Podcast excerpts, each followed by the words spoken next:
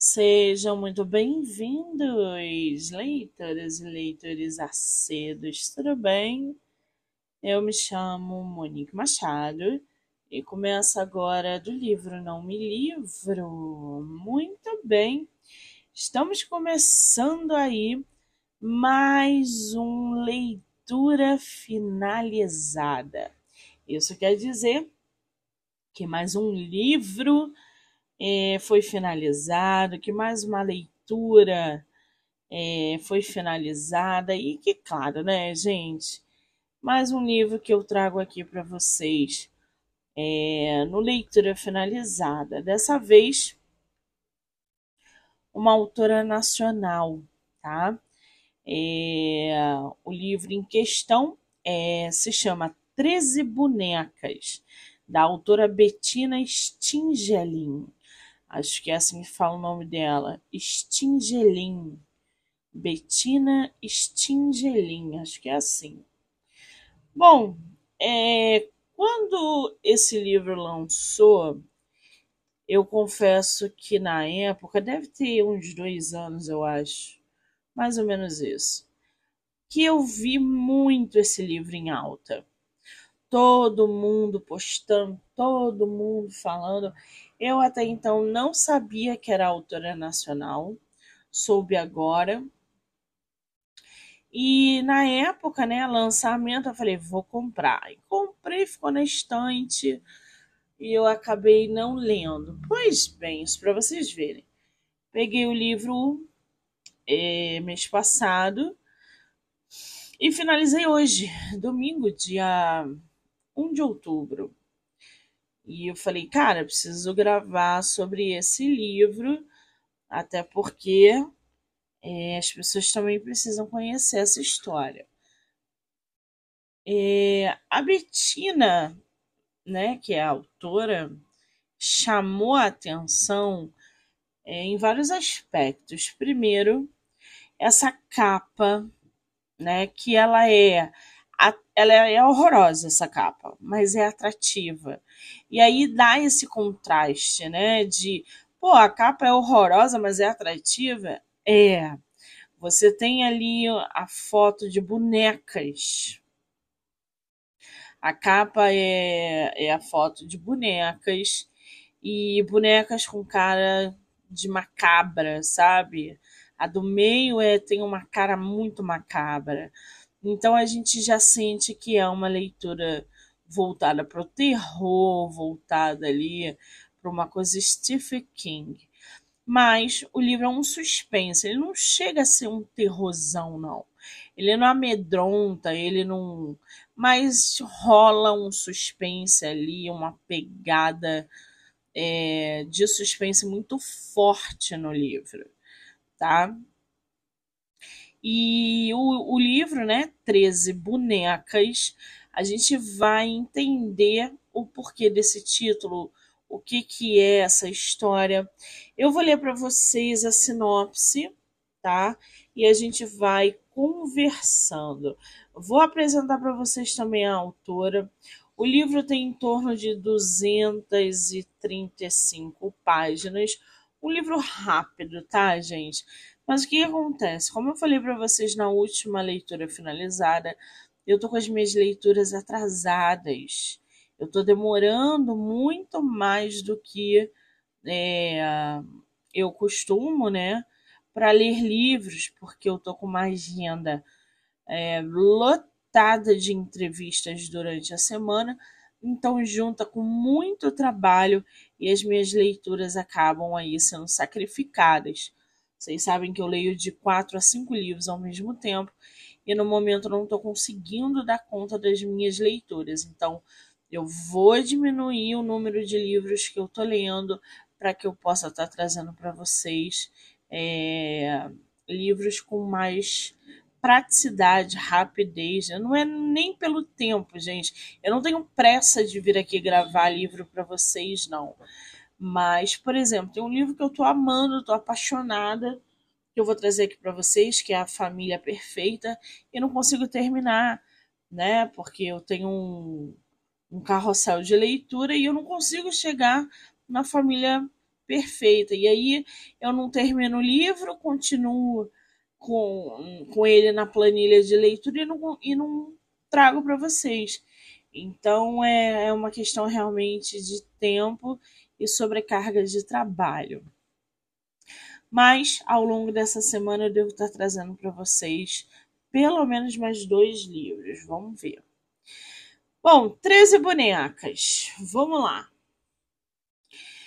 Caroline Gruner vê a vida desmoronar depois de perder os pais em um assassinato seguido de suicídio. Gente, a Caroline é uma personagem que a gente conhece várias facetas dela. A primeira, ela é nos apresentada como uma garçonete. Ela trabalha ali numa padaria, numa loja, não lembro mais. Mas ela é uma garçonete. E aí, ela recebe um telefonema dizendo que uma tia dela, uma tia distante que ela nunca conheceu na vida, deixou para ela uma herança. Dentro dessa herança tem uma mansão numa cidade X e que era para ela ir lá é, para tomar posse dessa herança. Quem faz essa ligação para ela é um advogado que a gente vai falar sobre esse advogado daqui a pouco. E aí ela falou: é, mas ela mora mal, ela trabalha e ganha mal. É, o pai dela matou a mãe, depois se suicidou. É, então ela já aparenta aí uma, uma vida bem, bem trágica. A bagagem emocional dela é muito densa. E ela tem um problema no coração, né? Ela tem uma é um probleminha no coração que, enfim, ela não pode fazer força, esforço, se estressar, enfim, ela, ela não é uma pessoa saudável, né? E aí, quando ela recebe esse, esse telefonema, ela fala: ah, não tenho nada a perder, cara, vou lá, vou lá ver o que que se trata. Eu nunca conheci essa tia, não tenho vínculo nenhum com ela, nem emocional, não, não tô triste por perdê-la, né? Mas vou ver qual era essa herança. E aí ela vai até essa cidade, né? Que é uma cidade interiorana. Chega na cidade, ela é recebida por esse advogado. É, gente, eu sou péssimo em nome, vocês sabem, né? Se o nome do advogado aparecer aqui, eu falo para vocês.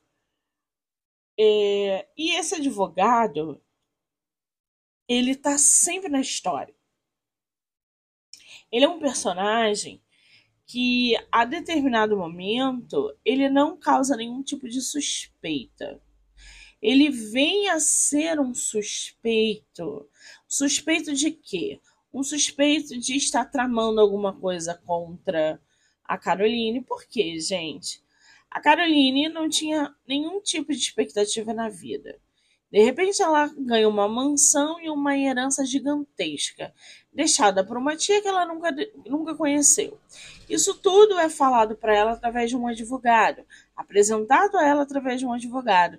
E quando eles se encontram, esse advogado, ele é muito gentil, ele é muito solícito, ele é muito gente boa.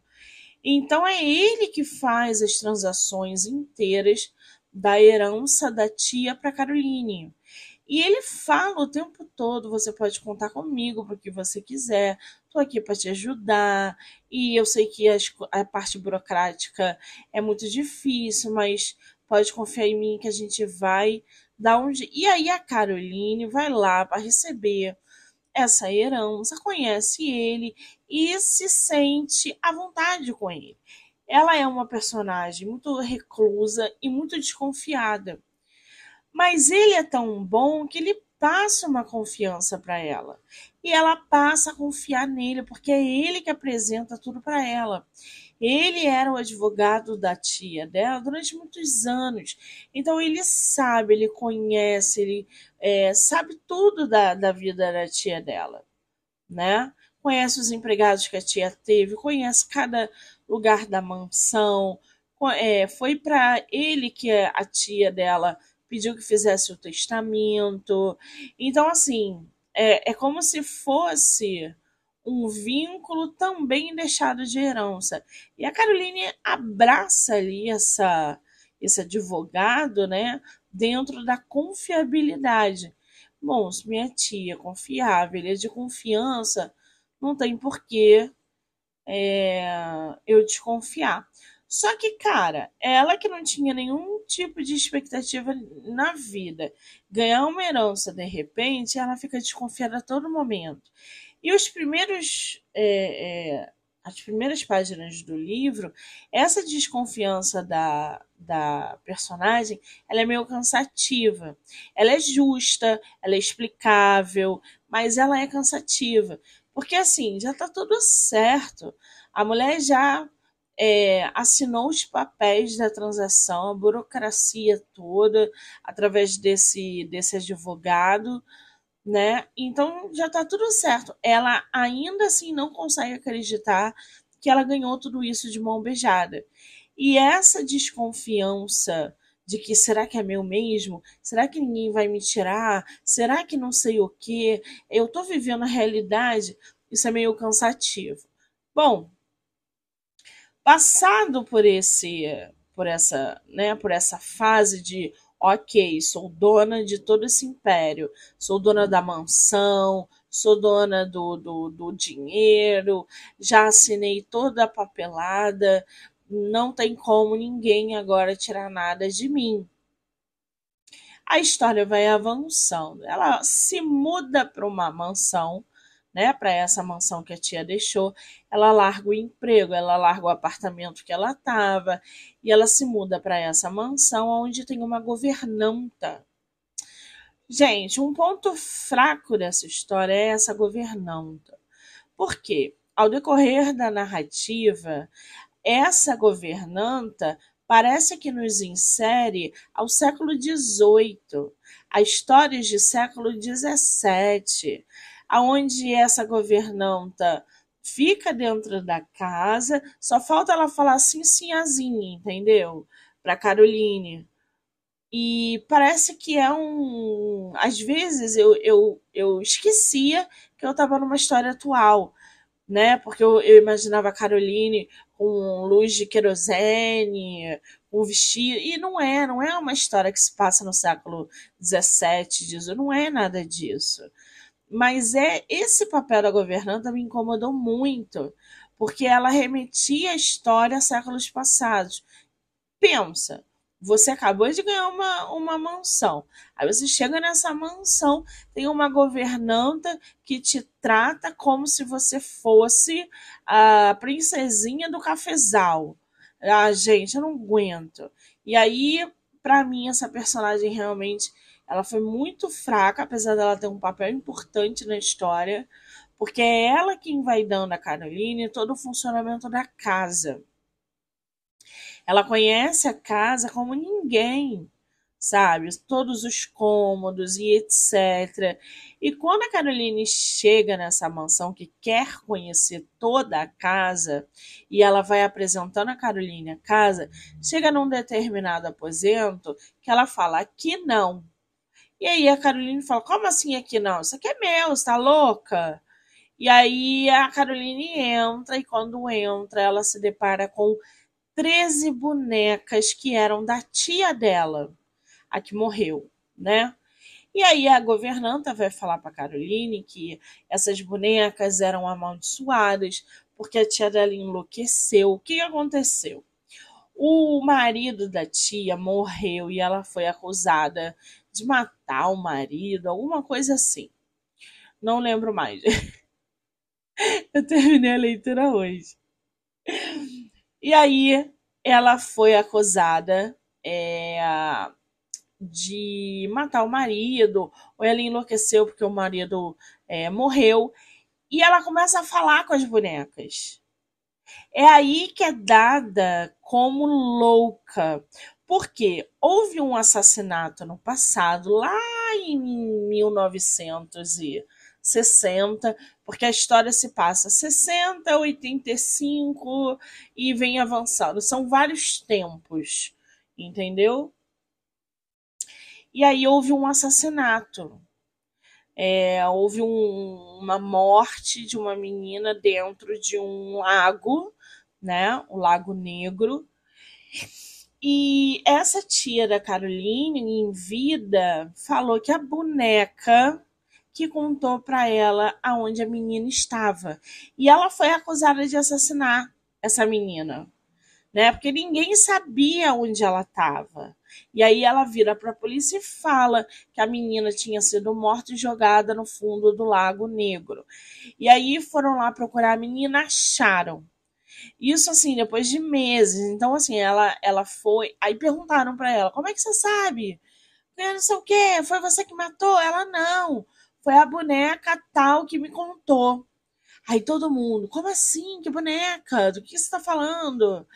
E aí ela foi contar a história das bonecas que conversavam com ela e foi taxada como maluca, tá? Ela foi taxada como maluca porque a princípio é, provaram que ela não tinha nada a ver com um crime e que essa conversa com a boneca realmente era coisa de doido. Tanto é que depois que o marido dela morre, ela volta a se relacionar com uma outra pessoa. Foco nessa outra pessoa, né? E aí a história vai desenrolando. É, deixa eu continuar aqui a sinopse. Uh, portadora de uma doença congênita chamada miocardite, né, que é a doença que eu falei para vocês ainda há pouco, ela precisa reaprender a viver, mas desta vez completamente sozinha. Óbvio, né? Ela não tem mais o pai, não tem mais a mãe, ela não tem irmãos e ela vai literalmente sozinha para essa nova vida dela, com essa herança. Um telefonema oferece uma nova perspectiva quando um advogado lhe revela uma tia-avó e uma casa como herança revela uma tia-avó e uma casa como herança. É, esse advogado, gente, ele estava, ele está o tempo todo na leitura. É aquele personagem que não levanta suspeita, é aquele personagem que está sempre pronto a ajudar, sempre pronto a aconselhar, sempre pronto a dizer como que as coisas funcionam. Só que ele levantou a minha suspeita quando numa outra cena ele volta com um monte de papel para Caroline assinar, mesmo depois dela já ter assinado todos os papéis possíveis na vida. Foi ali que eu falei: hum, tem caroço nesse angu. Esse advogado não é quem ele diz ser. Esse advogado não é. Ou ele vai passar a perna na Caroline, vai arrancar tudo dela, né? Tá fazendo ela indiretamente passar tudo pro nome dele, né? Porque muito dinheiro envolvido, ou tem alguma coisa aí que tá errado. Ele tá sempre na história, gente. Ele está sempre na história. Então, quando a gente menos espera, ele aparece. Ô, oh, Caroline, como é que você está? Você dormiu bem? Olha, não, não se preocupe, eu vou lá no seu apartamento, no seu antigo apartamento, vou pegar suas roupas, vou avisar pro teu chefe que você se demitiu. Aí ele fica à frente de tudo. Essa disponibilidade, ela, essas solicitações, elas a princípio não levantam suspeitos, mas a partir de um determinado momento da leitura, você fala assim: ah, esse advogado tem culpa no cartório e não dá outra. Vou dar spoilers, hein? Então, se não quiser spoiler, um beijo e um abraço. É, continuando aqui, a boa sorte, porém, parece vir acompanhada de mistérios e perguntas sem respostas, além de uma bizarra coleção de bonecas de porcelana com um elo incomum com os mortos. O perigo, entretanto, está vivo e se esconde atrás de uma máscara cordial e afável. Gostaram, né? Já ficou a dica aí. Bom, A Caroline, ela é apresentada a subpersonagens. Que é, por exemplo, ela tem um romancezinho ali. Tem um romancezinho ali na trama que aparece. John, eu acho que é. Acho que é o John, né? Vai aparecendo ali, ela vai se envolvendo ela está se familiarizando com essa cidade pequena, aonde todo mundo já sabe do passado dela trágico, aonde sabe que ela é uma nova herdeira. Então ela está tentando se enturmar ali com o pessoal. E nessa enturmação ela conhece o John, porque eles é, se envolvem. A autora consegue colocar ali esse romance hum, de modo muito superficial, de modo muito básico. Não há nada que esse John é, interfira além dessa cena de romance, né? Ele não, não tem um papel Oh, nem no romance ele consegue se sobressair. É um personagem realmente que foi inserido na história só para dar uma pimentada. Isso fica claro no decorrer da leitura. Eu vou ler aqui um trechinho da história para vocês. Vou abrir qualquer página aqui. Vamos ver. Abrir aqui. Hum, vamos pegar início de capítulo. Aqui a história tem o ano de 1975, 1985, entre outros. 1970. Não, deixa eu pegar um pouquinho mais lá no fundo, que aí algumas coisas já desenrolaram. Aqui, ó, página 121. Dois dias se passaram até que eu tivesse coragem de levar adiante minha investigação particular sobre Lago Negro.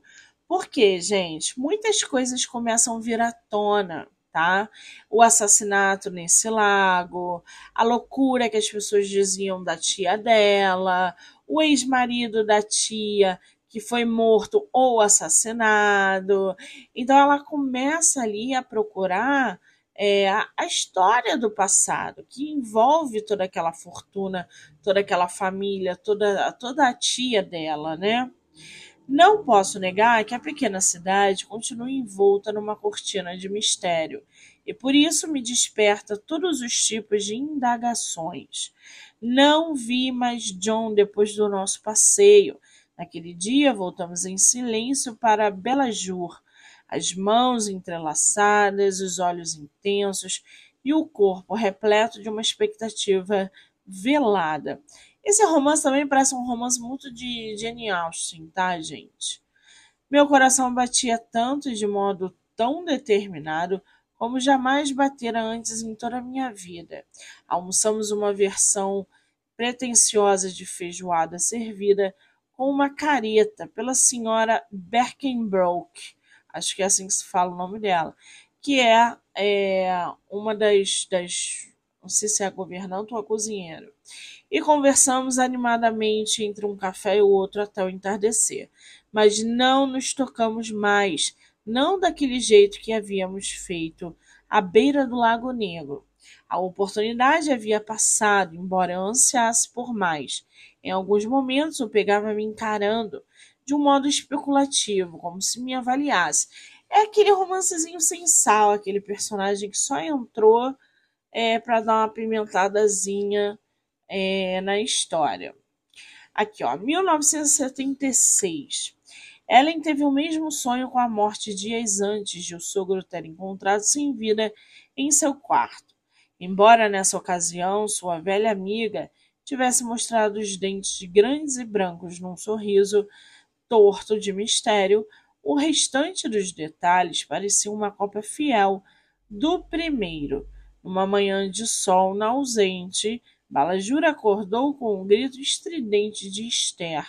Foi quando ela, ao levar o café da manhã para Tobias, descobrira o seu corpo caído no chão, com a barriga para baixo e o traseiro levemente para cima, numa posição desconcertante, de lagarta que fora congelada antes de poder se arrastar mais um pouco.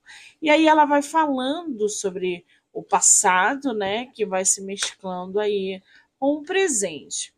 E aí você fala, Monique é de terror? Não é de terror, gente. O livro, vou começar os spoilers, hein?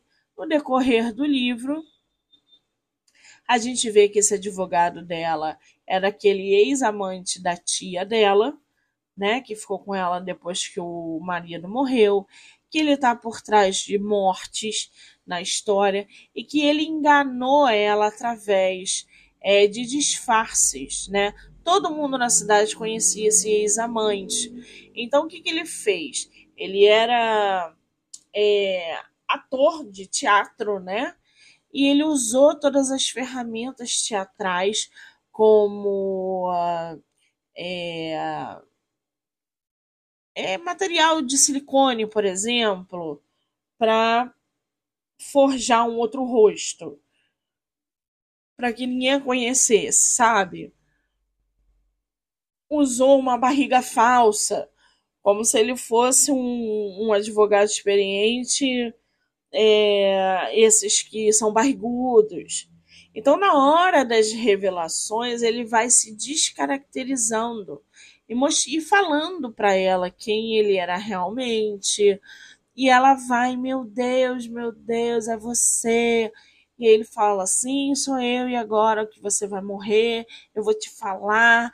E aí ele vai liberando todas as informações. Eu estou falando de um livro que mantém segredos na história inteira e que a autora libera no último capítulo todas as revelações. Todas as revelações ela faz em um capítulo. E assim, três, quatro páginas. Então eu não sei até onde isso é bom e até onde isso é ruim, tá? Mas ela fez, a escrita da, da Bettina é ótima. Ela tem uma escrita muito boa. Eu gostei bastante da escrita dela. Mas eu não sei se revelar tudo no último, no último capítulo, e um capítulo só seria o mais legal. Eu acho que ela deu uma enrolada ali na, no final, já que mistérios em cima de mistérios aconteciam e a gente não tinha resposta.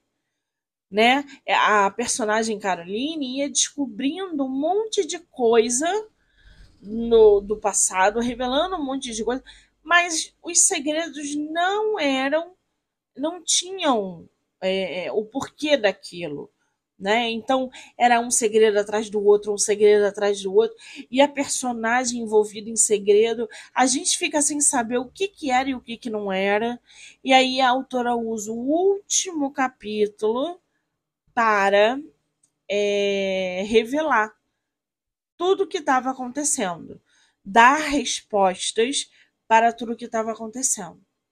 Então, foi um capítulo curto que o, um, um único personagem, através da maquiagem, né, por assim dizer, é, revelou o segredo das bonecas, revelou os, os, segredos atrás das mortes, revelou quem ele era, revelou tudo, né?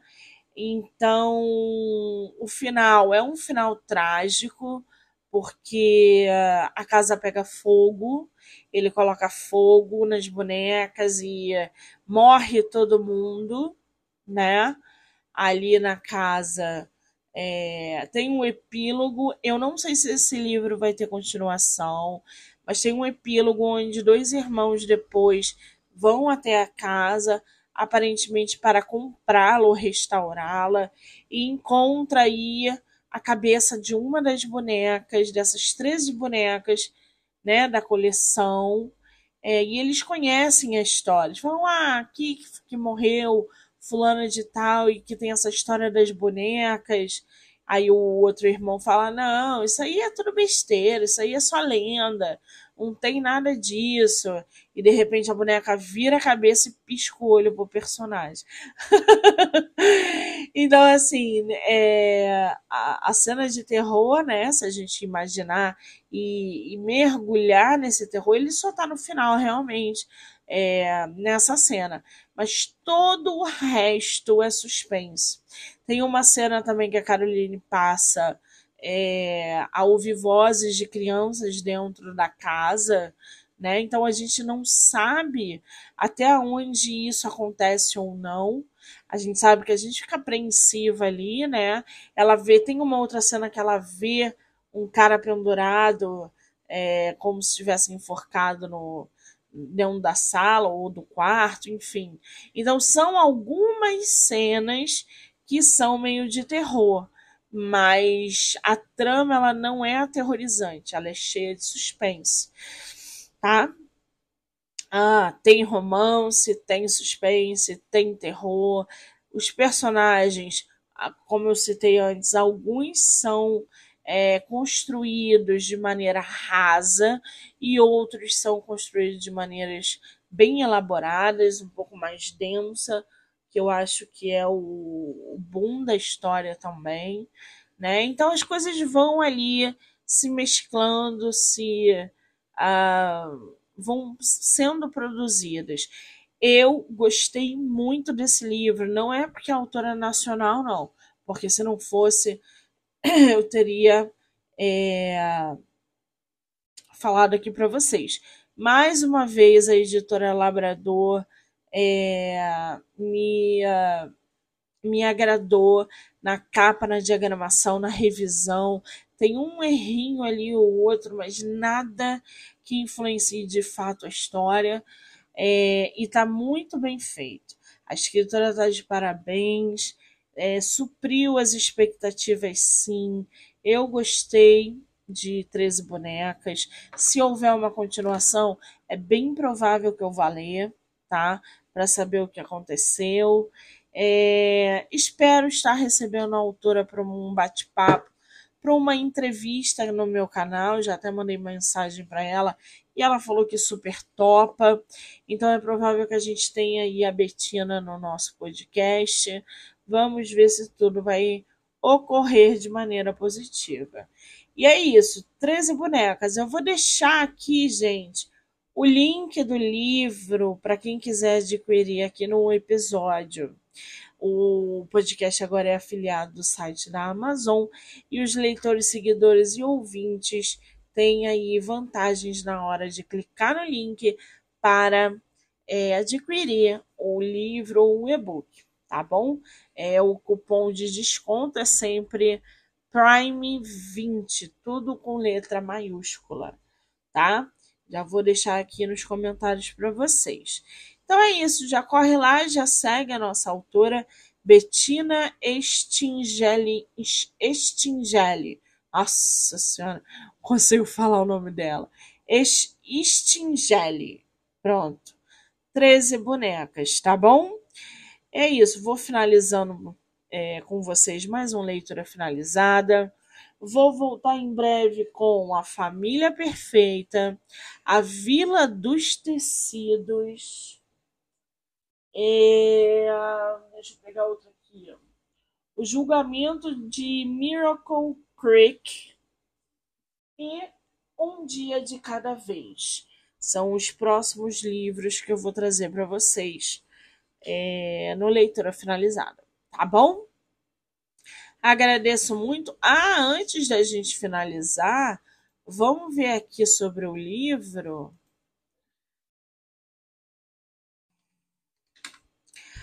as avaliações no site da Amazon, né? Ora essa. Eu até esqueci, eu sempre falo para vocês.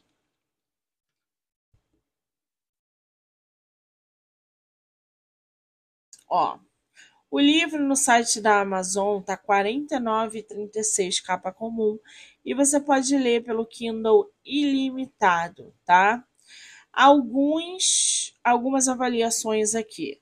Suspense bem escrito, com uma trama bem é, costurada e envolvente. Você começa a ler e não quer mais parar. Escrita incrível, narrativa bem construída e diferenciada. É, instigante me levou a devorar a obra em dois dias. Muito boa obra de estreia da autora no mundo da ficção suspense. Para quem gosta de enredos que prendem, essa é a dica. Muito bem escrito, todo mundo elogiando o livro, tá, gente? Então, isso aí, deixa eu só ver quantos tem. Ah, tem mais de 45 avaliações no site da Amazon. Deixa eu ver se ela tem outro livro aqui. Ela tem a Coruja Preta. Ó, acho que eu vou até ler. Já separei aqui na minha lista a Coruja Preta. Fiquei de ler para vocês um pouquinho sobre a autora, esqueci. Bettina Stingeli. Ai, gente, consigo falar o nome dela. Nasceu em Blumenau, Santa Catarina, 11 de outubro de 1979. É pós-graduada em História pela Universidade Regional de Blumenau e foi a 17ª colocada no concurso nacional Armazém Literário de 2003 com o conto Uma Figura na Névoa. Também participou da coletânea Hacking para o Natal, publicada pela editora Andross em 2008, com o conto Presentes de Natal. É autora de livros infantis e de história regional. Treze Bonecas é seu primeiro livro de ficção. Eu tô aqui com uma coruja preta. Vamos ver do que que trata a coruja preta? A chalé Oxalérica havia se tornado símbolo concreto de ser, pelo menos uma vez por ano, um local de férias relaxantes, sem cobranças nem expectativas. A casa rústica, construída em 1928, no topo de uma colina na ponta norte da praia da Ilha Solitária, era uma parte importante da história da família Keller. O extravagante chalé suíço, totalmente incoerente para uma praia, tinha as emoções e impressões familiares tão presas à sua estrutura quanto às suas portas e janelas. Essa é a premissa deste incrível é, livro escrito com maestria. Esse gênero de romances de ficção de crime é muito pouco difundido no Brasil. Alguns consideram uma forma ultrapassada, mas os inúmeros remakes cinematográficos e das empresas de streamings atuais comprovam indubitavelmente que um bom crime em um lugar isolado, onde uma das pessoas confinadas é o assassino e a outra o detetive, ainda é uma excelente fórmula para um bom livro policial. Nesse sentido, Coruja Preta é um prato cheio para os leitores aficionados por Agatha Christie, que com o brilho e a engenhosidade de Bettina na construção do texto o tema original e empolgante da primeira à última página. Muito bem, a Coruja Preta, já vou separar aqui. Ela tem né, livros infantis, os diamantes do, do Barão, que está aqui. A teia de Charlotte, não, a teia de Charlotte não é dela, não. Os diamantes do Barão, tá? É isso, é só jogar lá no site da Amazon que vocês vão ver. Vou deixar o link aqui para vocês, tá bom? Quero agradecer mais uma vez todo mundo que ficou aqui com a gente até agora, me ouvindo falar sem parar. Durante a semana eu trago mais livros no Leitura Finalizada. Eu sou Monique Machado e esse foi do livro Não Me Livro.